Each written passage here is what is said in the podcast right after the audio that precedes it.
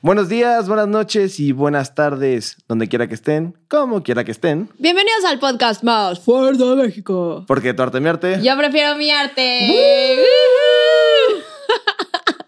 Verga. Gracias, Tian. Tienes un aumento. Sí. Se te va a pagar punto a la quincena, amigo. Sí, al nuevo chavo de, del catering ya sáquelo. Ese sí no ayudó en nada. Tú, tú, ese de ahí. Digo, yo estoy súper orgulloso que ya tenemos catering en el podcast. Ya tenemos catering. Estamos super ascendiendo, ya tenemos catering, eso es algo eh, que nos da un poco más de rating, creo, Exacto. ¿no? Hay que mandarle un saludo a nuestro chavo del catering, el babo. Eh, aparte es cantante y eso, ¿tienes canciones en Spotify para que te encuentren? O sea, de- díganle a mis empleados que no me falten al respeto. Yo, yo les voy a decir, no te preocupes. Acabando el programa, yo les voy a decir. Gracias, gracias. Oigan, pues primero que nada es un placer que estén aquí con nosotros una vez más, que estén otro jueves con nosotros, vomitando cultura y sobre todo escuchándonos y soportándonos, ¿no? Después de seis meses, muchas, muchas gracias. Muchas gracias y pues muchas felicidades a ti, Yeya, por ser parte de este proyecto. Igual a Fer Siller y Sebastián Varela, gracias por ser parte de este proyecto. También gracias a ti, Wally. Gracias. Esperaba la- Wally esperando así que alguien lo felicite. Sí, güey, adúlenme. No, tampoco. No, ni te lo mereces, güey. Oigan, pues el día de hoy traemos un artista muy importante, así que no nos podemos distraer tanto como lo solemos hacer, porque este artista tiene mucha información, pero es uno de mis artistas favoritos, creo, o por lo menos es uno de los más importantes de toda la historia del arte. Es ¿Cómo un ves? crack. ¿Es un crack? ¿Te gusta a ti? A mí me encanta, la verdad. A ver, ¿a ustedes les gusta? Sí. ¿A ti, Sebastián? Vamos a ver qué. ¿Qué? ¿Cuál, ¿Qué capítulo es? El de Rembrandt, güey. Sí. Ya spoileaste el título. A ver, bueno, lo vamos a acordar ahí y va de nuevo. el día de hoy vamos a hablar de Rembrandt, este artista holandés o neerlandés, que es de los más importantes de la historia del arte. Y eh, digamos que la gente dentro del mundo del arte lo conoce mejor como Rembrandt, pero su nombre verdadero es Rembrandt eh, Hammersun van Rijn. Pero todo el mundo lo conoce como Rembrandt. Pues sí, estaría cañón echarte completo. No, es mucho más fácil. Además, imagínate en todos los países que lo tengan que pronunciar, no lo van a hacer. Yo no, yo no podría. No, tú eres muy mala con las pronunciaciones. Muy mala. Pero hasta eso te defiendes, ¿eh? Estoy orgulloso de ti, has mejorado. Muchas gracias. Entonces, ¿por qué no nos vamos de lleno con este gran artista y les platicamos esta bandita que tanto queremos y que tanto nos acompaña con mucho cariño todos los jueves? A huevo. ¡A huevo! Ok, nació en Leiden el 15 de julio de 1606. O sea, ya hace un rato. Ya hace un ratote. Sí, sí, sí. Ya llovió. Ya, ya llovió. Bueno, como ya comentó aquí mi compañerito, Mi compañerita. era que- un pintor y, el kinder, pintor y grabador neerlandés y es uno de los mayores maestros del barroco en la pintura y el de, o sea, el barroco, la pintura y el grabado. Ok. Y pues es el artista más importante en todos los Países Bajos. Entonces, estamos hablando de uno de los grandes, grandes, ¿eh? Sí, sí, sí. Hoy sí nos estamos rifando uno de los más grandes. Y solo como para que entiendan y entren un poco como en contexto, el barroco es esta corriente que se dio después del Renacimiento, ¿no? Y la idea del barroco es como eh, que prevalezcan las emociones y que el temperamento de los personajes eh, se refleje, ¿no? Es decir, como que la pintura te transmita ese momento que se está viviendo. O sea, la idea del barroco es que solo un momento específico lo estés viendo en una sola imagen, ¿sabes? Como que no quiere ir más allá, como que prevalezcan los sentimientos.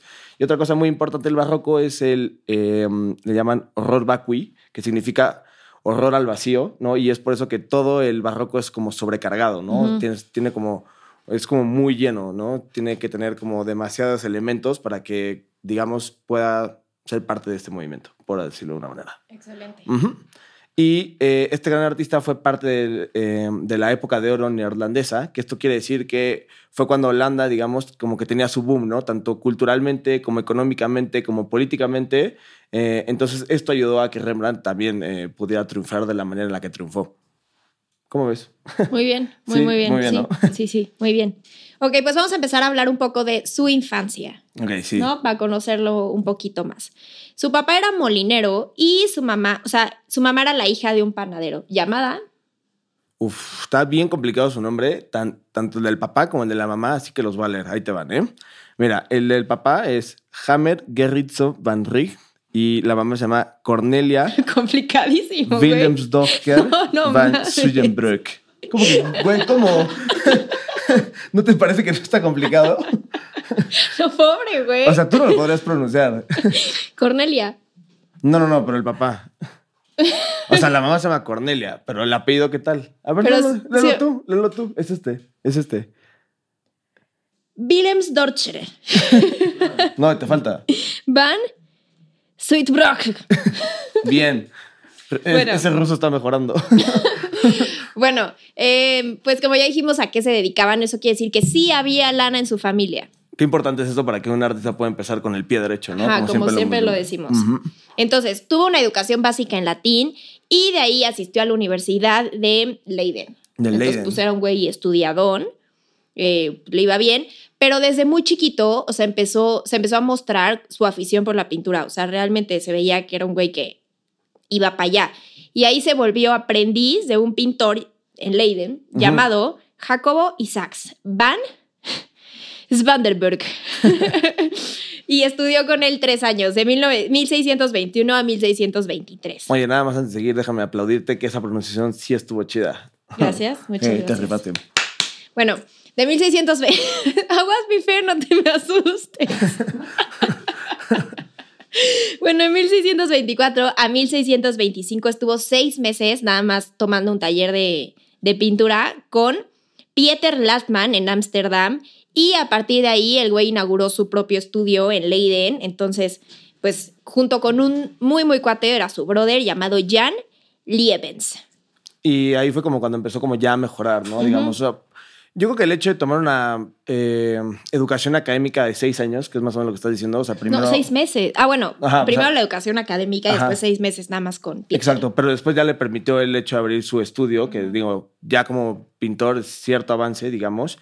Y ya cuando finalmente, digamos, que explotó, o de alguna manera como que pudo darse a conocer al mundo, fue en 1631, cuando tenía 25 años. No, pero tengo un fact antes. A ver, échalo. En 1627 empezó a dar clases de pintura Ah, ok. y de hecho tuvo un, un alumno que destacó mucho, es el famoso pintor Gerrit Du, Ujú. que es muy famoso por los trampantojos. Para quien no sepa qué es eso, son las pinturas que literal como el nombre lo dices, es una trampa al ojo. Ujú. O sea, es muy Escher y muy cosas así. O sea, que, que siente, sí, que, que te engaña de, de cierta forma. Aquí les vamos a poner algún ejemplo. Ajá, exacto. Pero- como que no sabes luego que si, si digamos como que se sale del cuadro o, o literalmente está pasando algo que no te estás dando cuenta como espectador, entonces la neta es como muy interesante. Y ahora sí, ya Sí. después cuando tenía 25 años, se mudó a Ámsterdam y empezó a trabajar como retratista y esto fue lo que lo catapultó al éxito, ¿no? O sea, como que mil gente quería este o sea, mil gente importante quería que Rembrandt le hiciera un retrato y ahí se dio a conocer como en todo, digamos, Ámsterdam, que era como la capital, Ujú. es la capital de Holanda, ¿no?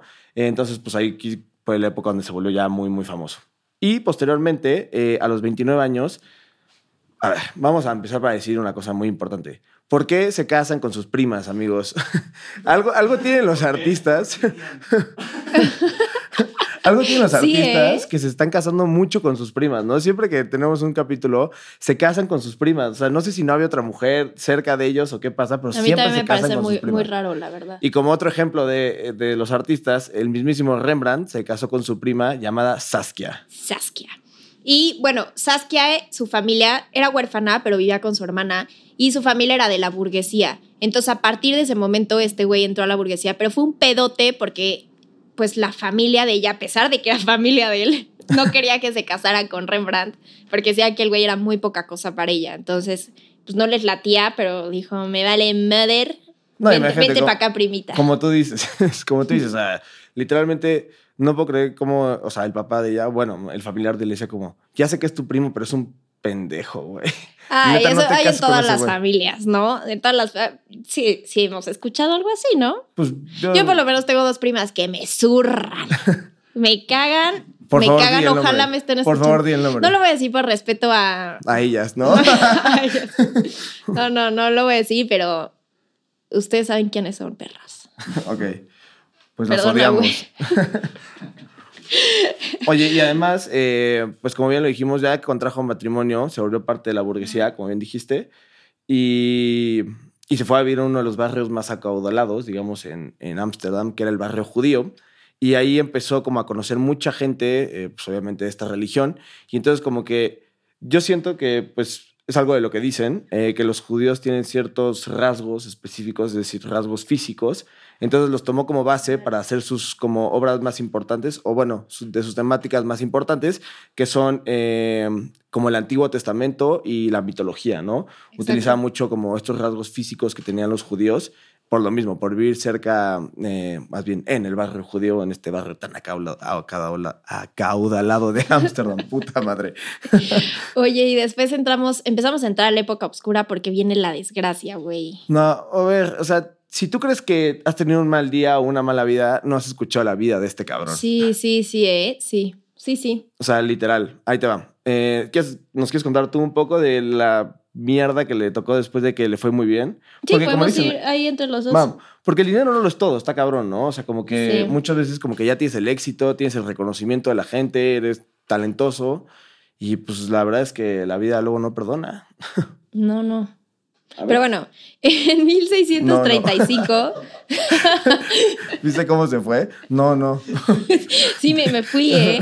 Como, como los videos esos de los perritos en blanco y negro que le salen cosas como de la guerra y se quedan así viendo a la nada yo. Pero bueno, No, sonó el- como el sonito de Windows ahorita que te vi. Literalmente se desprogramó, ¿viste? Se reinició.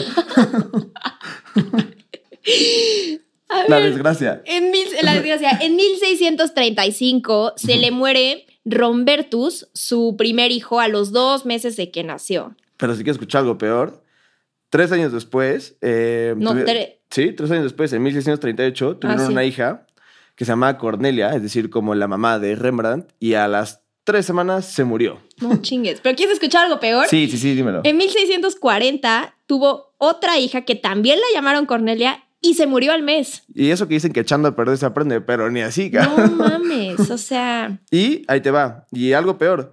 En 1641, eh, afortunadamente, tuvo un hijo que sí logró llegar, digamos, un poco a la madurez, que es el famosísimo Titus. Ya hablaremos de él un poco más por adelante. fin. Sí, digamos que este sí sobrevivió, este sí le- lo, lo cuidaron un poquito más, porque está muy cabrón que se te mueran tres hijos. Digo, Sí. Yo entiendo que es una desgracia, pero también siento que tienes que tener cierta culpa, ¿no? Yo O creo que venían malitos por el hecho de que eran primos. Sí, también. Bien, La neta. bien dicho, bien dicho, sí. Pero, Pero- ajá, un año después de que nace su hijo, eh, se muere su esposa por tuberculosis. No chingues, este güey está más rodeado de muerte. Sí, no, y de mala vibra, ¿no? Sí, O sea, no. es increíble que después de que ya logres tener a tu hijo y logres sobrevivir, y al año se te muere tu esposa. Yo la neta sí siento que Rembrandt era mal vibroso. Me, me da ese... Pues yo siento que tenía muy mala suerte, ¿no? También, o sea, la vida le dio la espalda muy cabrón. Hay quienes nacen con estrella y otros estrellados. ¿Sí? Rembrandt y yo estrellados. ¿Por qué lo dices? No, pues nada más. Síganme en mi Instagram para que vean. Síganme en mi OnlyFans. emprendiendo, broma, es broma. emprendiendo. qué bueno que es estás broma, papá, es broma, no tengo OnlyFans. Qué bueno que estás emprendiendo.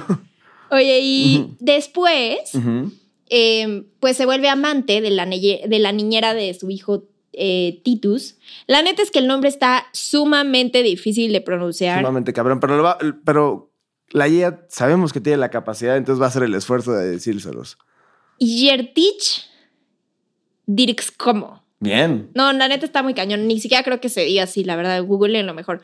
Pero bueno, Pero, pues aquí les vamos a escribir como fue- se escribe, porque si lo googlean no te van a sí. entender ni madres. fue el amante, pero después Rembrandt cachó que esta vieja estaba empeñando todas las joyas de Saskia ya muerta, güey. Entonces este güey dijo, ah, sí, pues toma la maldita.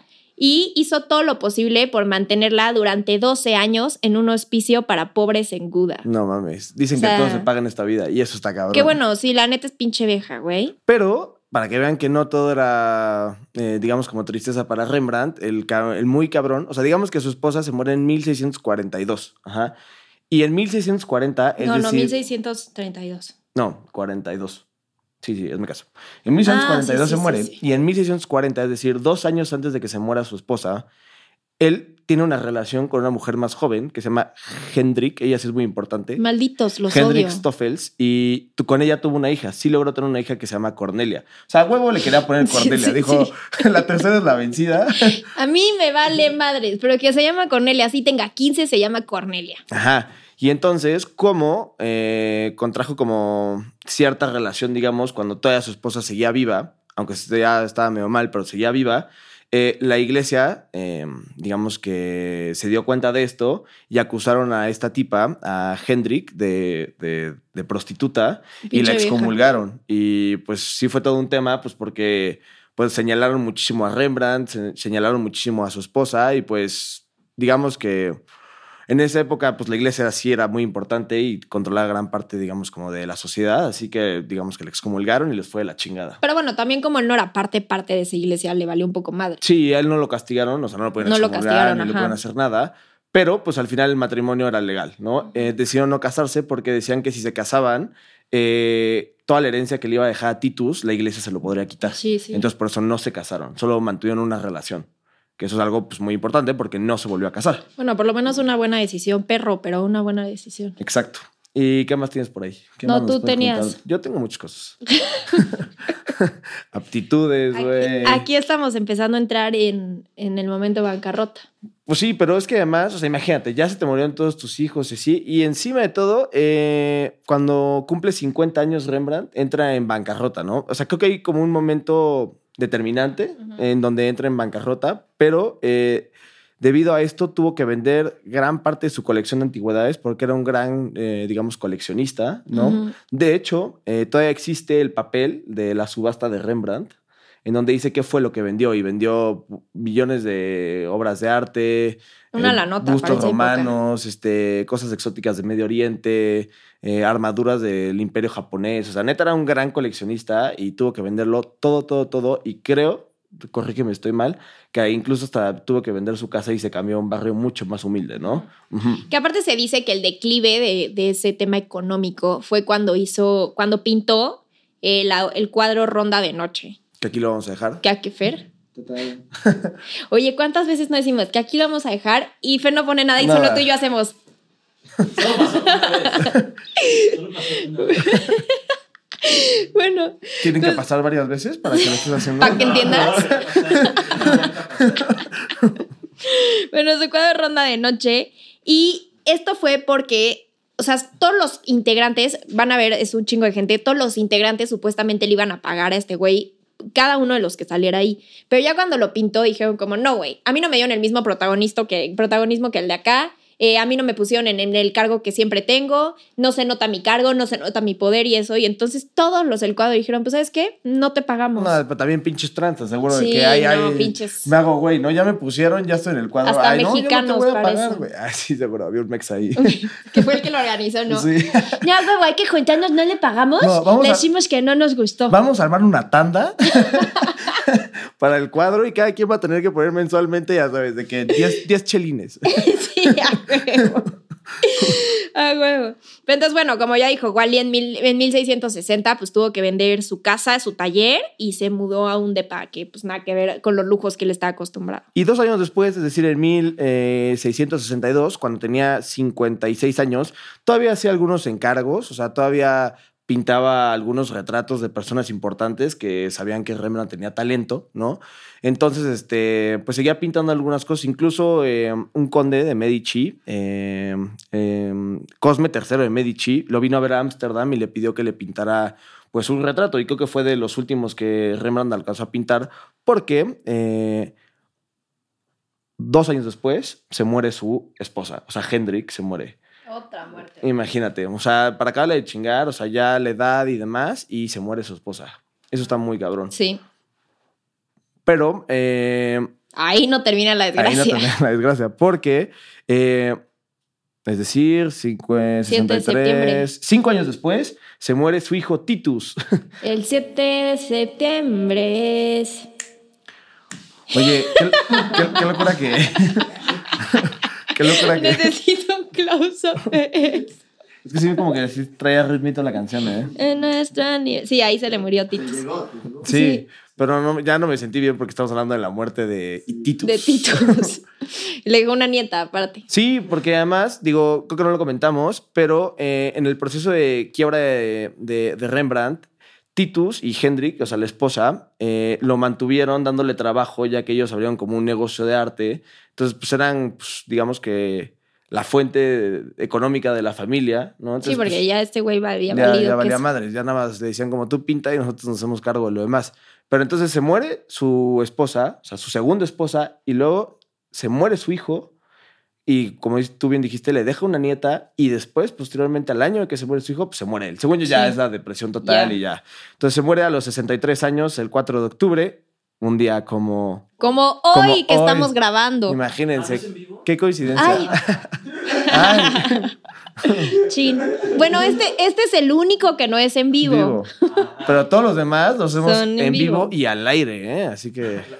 Oye, y algo, algo, que a mí, algo que a mí me llama mucho la atención es que de haber sido un güey con tanto nombre, tanto dinero, tanta fama, todo, fue enterrado en una tumba sin nombre, sin fecha, sin nada. De- pues, Hay como Mozart, o sea, Sí, de como los- Mozart, justo. pinches músicos más cabrones de la historia y acabó en una fosa común. Ujú. Nadie sabe qué pedo con su vida. Está muy loco, ¿no? Oigan, y pues vamos a darles unos datillos más antes de despedirnos. A ver, creo que es importante que hablemos como qué fue lo que catapultó a Rembrandt a la fama, o sea, qué fue lo que hizo específicamente que este pintor sea tan importante en la historia del arte. Y es que eh, él tenía un manejo impresionante del claroscuro y de la escenografía de la luz y la sombra, ¿no? O sea, como que esto fue como el toque que hace que sus obras sean tan, tan especiales. Y sobre todo que cuando tú ves una obra de Rembrandt, como bien lo mencionamos al principio, eh, son, como muy, son como muy emocionales, ¿no? Como que narran como per- perfectamente el momento y puedes ver como ya sea la depresión o la emoción o cualquier sentimiento que esté viviendo la- el personaje dentro de la obra. Entonces esto es como súper importante dentro de las obras de Rembrandt. Y otra cosa es que siempre a todas sus obras eh, les daba una visión dramática, ¿no? O sea, el hecho de que todo el tiempo, pues no sé, hubiera como cierto sufrimiento, eh, también lo hizo como súper especial porque eh, esto hacía que los, eh, digamos, personajes más importantes de la época en Ámsterdam acudieran a él para que le hicieran un retrato, justo. Entonces, ese es como uno de los eh, datos más importantes que tienen que saber de Rembrandt, sin duda alguna, el claro oscuro y el manejo de la luz y la sombra, ¿no? Es algo muy importante y se dice que él fue el mejor pintor en manejar la luz junto con un pintor muy famoso que se llama Jean Vermeer. No lo dudo, ¿eh? Mm, Sí, sí está muy cabrón. Sí, la está, muy cañón. Oye, yo tengo otros, de- A ver. otros datos. Cuéntame. El cuadro La tormenta sobre el mar de Galilea, eh, que de hecho aparece Rembrandt ahí retratado viendo al espectador, aquí también lo vamos a poner. Fue robado junto con otras obras del Museo Isabella Stuart Gardner en, Bos- en Boston en 1990. Hasta la fecha se sigue ofreciendo recompensa por alguien que, que lo haya visto, que lo tenga o lo que Y sea. sé que es de algunos milloncitos, ¿no? O Sí, sea, por las, re- supuesto. las recompensas de millones, sí. El segundo que le roban a Rembrandt, que sepamos. Sí, justo hay otro cuadro que bien lo mencionamos en el primer capítulo que grabamos, Arte que ya fue hace seis meses. Sí. Uh, Y lo vamos a poner aquí. Exacto. Y lo vamos a poner aquí. Fer. Eh, que se llama Jacob the Gay III. Ajá. Y le dicen, ¿cómo le dicen? Rembrandt to go. ¿Por qué? ¿Por cuánto se lo robaron? Se lo robaron como tres veces. Sí, ya van como tres veces que se lo robaron, Sí, entonces ya le apodaron el Qué Rembrandt to go. madre. Y eh, justo, ¿cómo se llama el cuadro que dices que, o sea, lo llevó como a la quiebra porque no le pagaron? Em, El, el- la el- ronda, ¿no? Ajá, ajá. Ese también este, ha sufrido varios atentados, no sé por qué ni cuál es la razón, pero sé que ha llegado gente y lo ha partido con un cuchillo y así. Entonces, ahorita está en el Rijksmuseum, eh, que Ya está en déjenlo Ámsterdam. descansar, Y está súper, este, sí, güey, pobre cabrón. Y Junto está a sus 15 Cornelias. No chingues. No, mames, eso estuvo muy mal, güey. Pero, pero, ¿por Te qué? vas al Sí, Rembrandt también está ahí. Rembrandt también. es- o sea, dije una mentira. No, Pero Rembrandt está chato en el infierno, no sabemos. yo creo que no. No sé. Esperemos que no. Yo creo que no está en el infierno. No me gustaría que Sebastián lo, Lo se lo encontré. encontrara cuando, cuando llegue allá. Pero entonces, eh, entonces está el, el- el de la ronda, eh, que también ya, digamos, ya tuvo- sufrió atentados, el Rembrandt to Go, que es este Jacob de Gay III, que ya se lo robaron tres veces, y justo el que acabas de mencionar del Museo de Boston, que pues andan ofreciendo una recompensilla por ahí. ¿no? Oye, y otro dato más es que su primer autorretrato, porque a Rembrandt le encantan los autorretratos, o sea, y fíjense, para reconocerlo, este güey tenía estrabismo. Entonces, si ven un güey ahí chuecón, era Rembrandt. Sí, justo dicen que el ojo derecho lo tenía medio desviado, ¿no? Ajá, ajá. De hecho, vamos a dejar varios autorretratos aquí como una fila de tacos. que Fer nos hace el favor de poner. Pero así como, güey. Sí. Pero bueno, su primer autorretrato fue el cuadro que es muy famoso, que se llama Lección de Anatomía del doctor Nicholas Tulp, que también lo vamos a poner aquí. Ujú. Oye, ¿sabes que es el cuadro favorito de mi papá? Está súper. Pues sí, tu papá es doctor. Justo, ajá. Está bien padre. Y algo que está súper cool es que el doctor que está, sale dando la clase es Rembrandt. Ajá, exacto. Justo. Pinche es que jugaba mucho Es con eso. Pero bueno. No, es que justo algo que es muy importante mencionar. Muy buena, Fer. Es que, como bien lo dijimos, Saskia, eh, ¿cómo se llama su hijo? Eh, Titus. Titus, Titus, Tulip. Titus. Ese es el doctor. Ese es mi papá. No, no, Titus y, y, y Saskia aparecen en muchas obras, o sea, narrando como algún, alguna parte del Nuevo Testamento o alguna cosa de la mitología, pero las caras de los personajes son las de sus familiares. Eso está cool, ¿no? Está muy cool, sí. Y nada más, eh, como último dato, es que eh, se supone que a principios del siglo XX calcularon que Rembrandt hizo 600 pinturas, 400 grabados y 2.000 dibujos, que son un... Un chingo. chingo. Después, eh, ya eh, expertos como en el museo y así, dijeron que no eran 600, que eran 300, que no eran eh, 400 grabados, sino que eran 300, pero que sí eran 2.000 dibujos. Igual Sí, es un está, chingo está lo muy que cañón, sí. Y eh, todas estas confusiones se deben a que Rembrandt, a lo largo de su, de su vida, cambió de firma a la hora de firmar sus obras. Entonces ahí existe la confusión si era de Rembrandt, si era de los alumnos de Rembrandt, si era del taller de Rembrandt. Entonces como que ahí nadie sabía bien bien qué pasaba. Entonces por eso como que la cantidad de obras bajó significativamente de, de número. Muy interesante. ¿Cómo ¿no? ves? Oiga, pues qué buen episodio nos echamos el día de hoy, ¿eh? Sí, espero que lo hayan disfrutado, Sí. que hayan aprendido algo de uno de los pintores más famosos de la historia del arte, del amo del claroscuro y de la sombra y la luz. Eh, acuérdense de comentarnos en Instagram, de escribirnos, mandarnos DM, todo eso. Sí, ¿por qué no dejar las redes sociales y todo eso que Sí. ya te sabes de memoria? Porque de tu arte a mi arte, en todas partes, acuérdense. Pero Oh. ¿Eh? Sí, güey. Pero sí la, sí la vas a poner. Ahí te va TikTok, Instagram. Eso. Muy bien, Fer. Pues bueno, los amamos. Espero que se hayan divertido. Gracias a, a estos tres güeyes que estuvieron aquí apoyándonos. Y pues bueno, de tu arte a mi arte, ¿tú qué prefieres, Wally? Yo prefiero mi arte. Bye. Adiós. Salió bien. ¿no?